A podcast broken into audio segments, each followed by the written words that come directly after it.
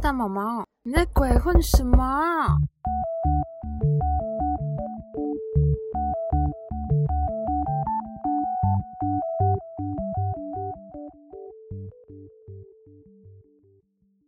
안녕하세요甜毛毛雨哒，大家好，我是大毛毛。已经九月了，不知不觉。好啦，今天呢来讲跟宠物有关的东西，因为最近跟宠物有关的新闻好多，都是有好的新闻，也有不好的新闻，然后我就 挑部分来讲吧。那开始今天的新闻。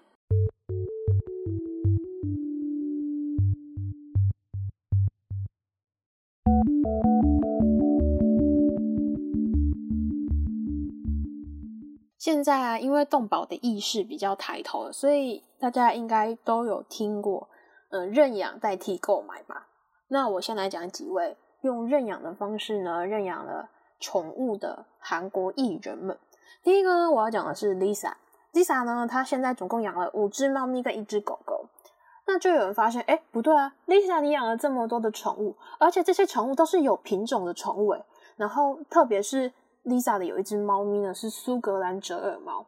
就是说，哎，不对，折耳鼠的猫咪啊，它们其实是因为基因突变才出现的一个品种，是需要特别繁殖的品种。而且这种猫咪它们很容易生病，然后长骨刺。所以就有人说，哎，Lisa，你是一个影响力蛮大的明星的，你怎么带头养折耳猫？就觉得，嗯，这样会助长风气，毕竟这种猫咪就是比较容易生病。但其实，Lisa 养这些猫咪呢，只有第一只是她自己用买的，剩下的猫咪全部都是用领养的。不止 Lisa 被错怪，我另外一个演员叫做尹君相，就是尹君相，他呢也被。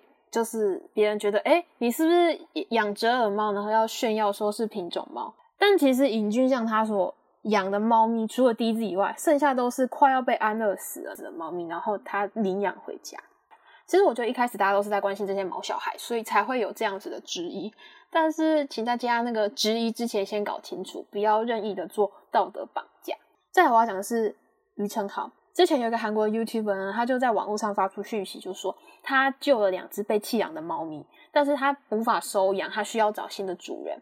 于承豪知道这个消息之后呢，就赶快去联络这个 YouTuber。那在经过双方长期的沟通之后呢，于承豪就真的把这两只弃养的猫咪带回家养了。再来，我要讲是徐康俊。其实徐康俊他有养两只猫咪，他就说他其实是小时候啊看到流浪猫就把它带回家，但是因为他爸爸有那个鼻窦炎，就不太能养这种有毛的宠物，所以呢不就不得不把这些猫咪就送养了。但是后来他长大，就是自己搬出去独居之后呢，他又马上把这两只猫咪带回来养，可可见他是真的把这两只猫超级放在心上的。再我要讲的是李孝利，李孝利他们家之前其实养了六只狗狗、五只猫咪，超级多只。其实李孝利之前养了一只狗狗叫做顺心，顺心是我在韩国所有艺人养的宠物里面，我第一个把名字记起来的狗狗。李孝利其实是在二零一零年的时候在收容所遇到了顺心，然后把它带回家收养。那个时候的顺心啊，就是一只受伤的狗狗，因为是受伤的狗狗，所以错过了很多领养的机会。后来呢，他就准备要被送去安乐死，但也是在那个时候，李孝利呢把顺心带回家。然后我也知道顺心其实是因为。因为顺心真的太粘人了，所以孝利会把他带去工作，所以你就会常常看到一些李孝利工作的场合会有顺心的身影。但是顺心其实在去年的平安夜的时候去世了，这是我听到的时候还蛮难过的。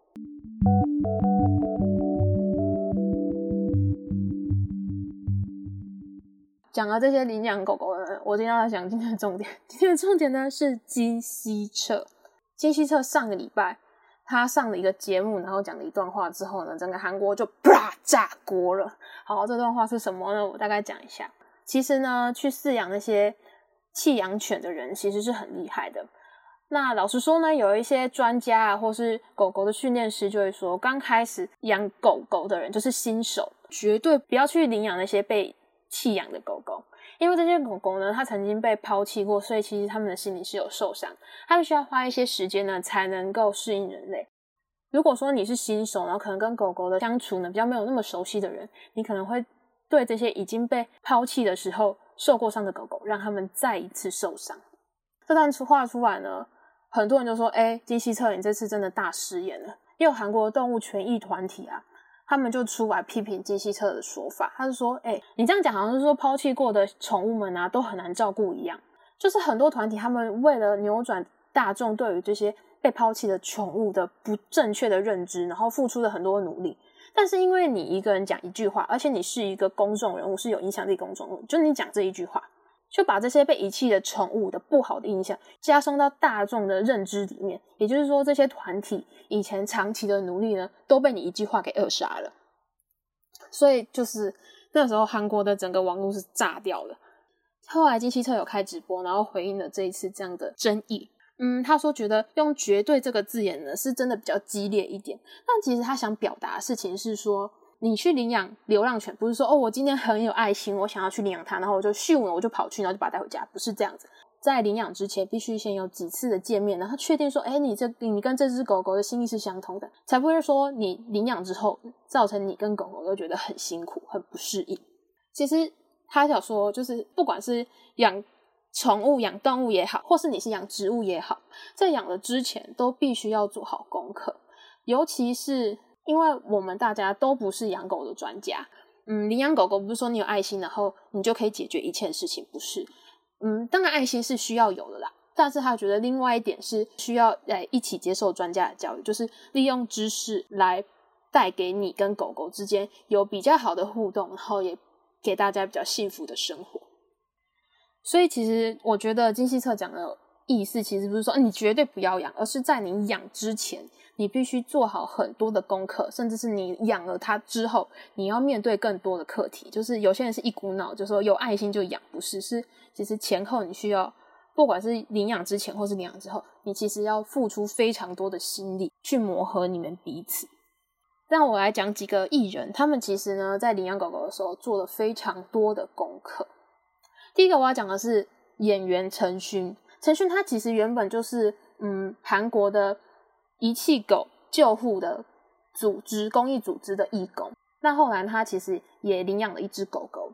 其实陈勋呢，他在把狗狗带回家之前，他做了超多的功课。因为那时候狗狗它是在很危险的状态获救，而且它是有麻疹。其实他做这这么多功课，是为了让说狗狗到他家之后，可以得到更妥善、更完善的照顾。另外一个人呢，就是 Red Velvet 的 Joy。Joy 呢，他其实也养了一只狗狗，叫做小太阳。其实他在领养小太阳之前，Joy 呢，他就先去了流浪犬中心当志工啊，上课。所以在充分的准备跟充分的了解之下，他才领养了小太阳。好了，回到刚刚金希澈的争议，我们平常时都会听到说，哦，领养代替购买。嗯，我觉得这个方向是对的，就是是我们该去努力的方向。但是呢，我觉得领养是需要有条件的，而这个条件就是人呢跟这些毛小孩都必须有充足的准备，才可以进行领养这个动作。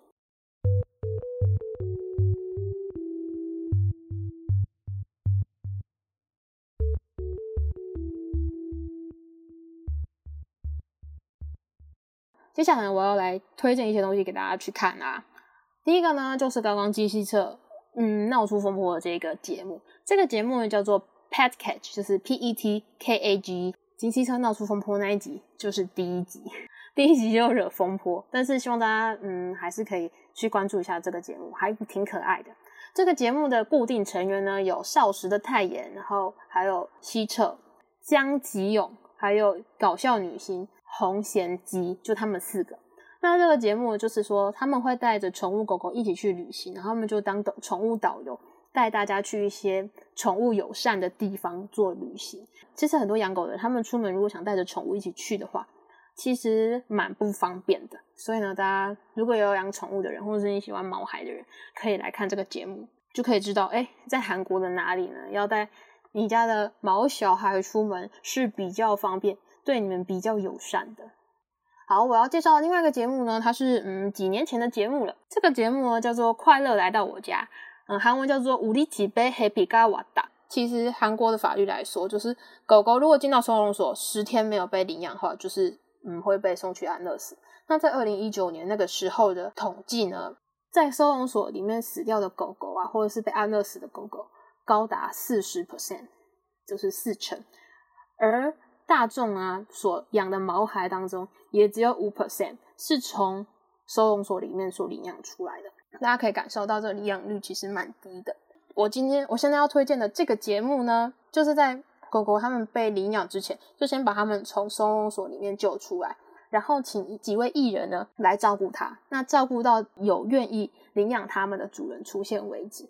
那其实这些狗狗会被送到收容所，基本上就是嗯，可能被抛弃了，或是它们是从繁殖场里面那种很恶劣的环境里面长大的。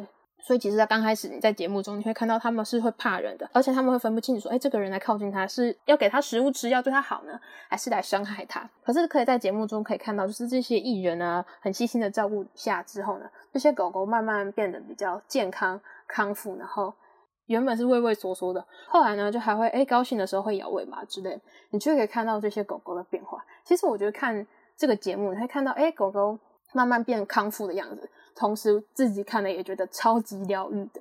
其实这个节目当初在设计的时候，就不是说哦要抢收视率啊，要博眼球，不是。这个节目呢，最一开始他们就是想要说，透过这个节目让明星们做表率，然后嗯教导大家说，哎，如何照顾狗狗们，如何去跟这些宠物相处，然后如何陪伴他们，也借此加强大众对于领养的概念，借此呢可以拯救更多的毛孩们。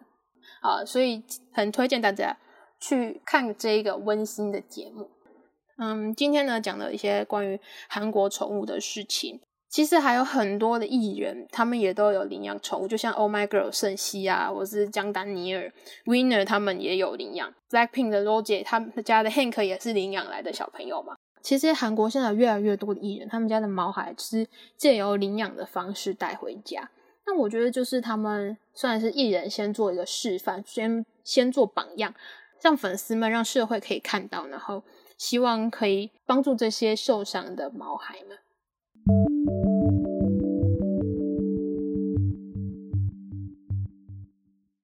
好，最后呢，我要来讲一个跟前几集有点延续的新闻，就是我在两集之前呢，我有请大家哎记得要去看帕运哦，yes。我今天要讲帕运的事情。嗯，我们台湾的有一位选手呢，叫做田小文。田小文呢，他在桌球十级这个项目呢，替我们台湾夺得了铜牌。其实之前奥运的时候，嗯，大家都挺疯狂的。但到了现在帕运的时候，嗯，大家应该冷暖自知，就是那种热度差了非常多。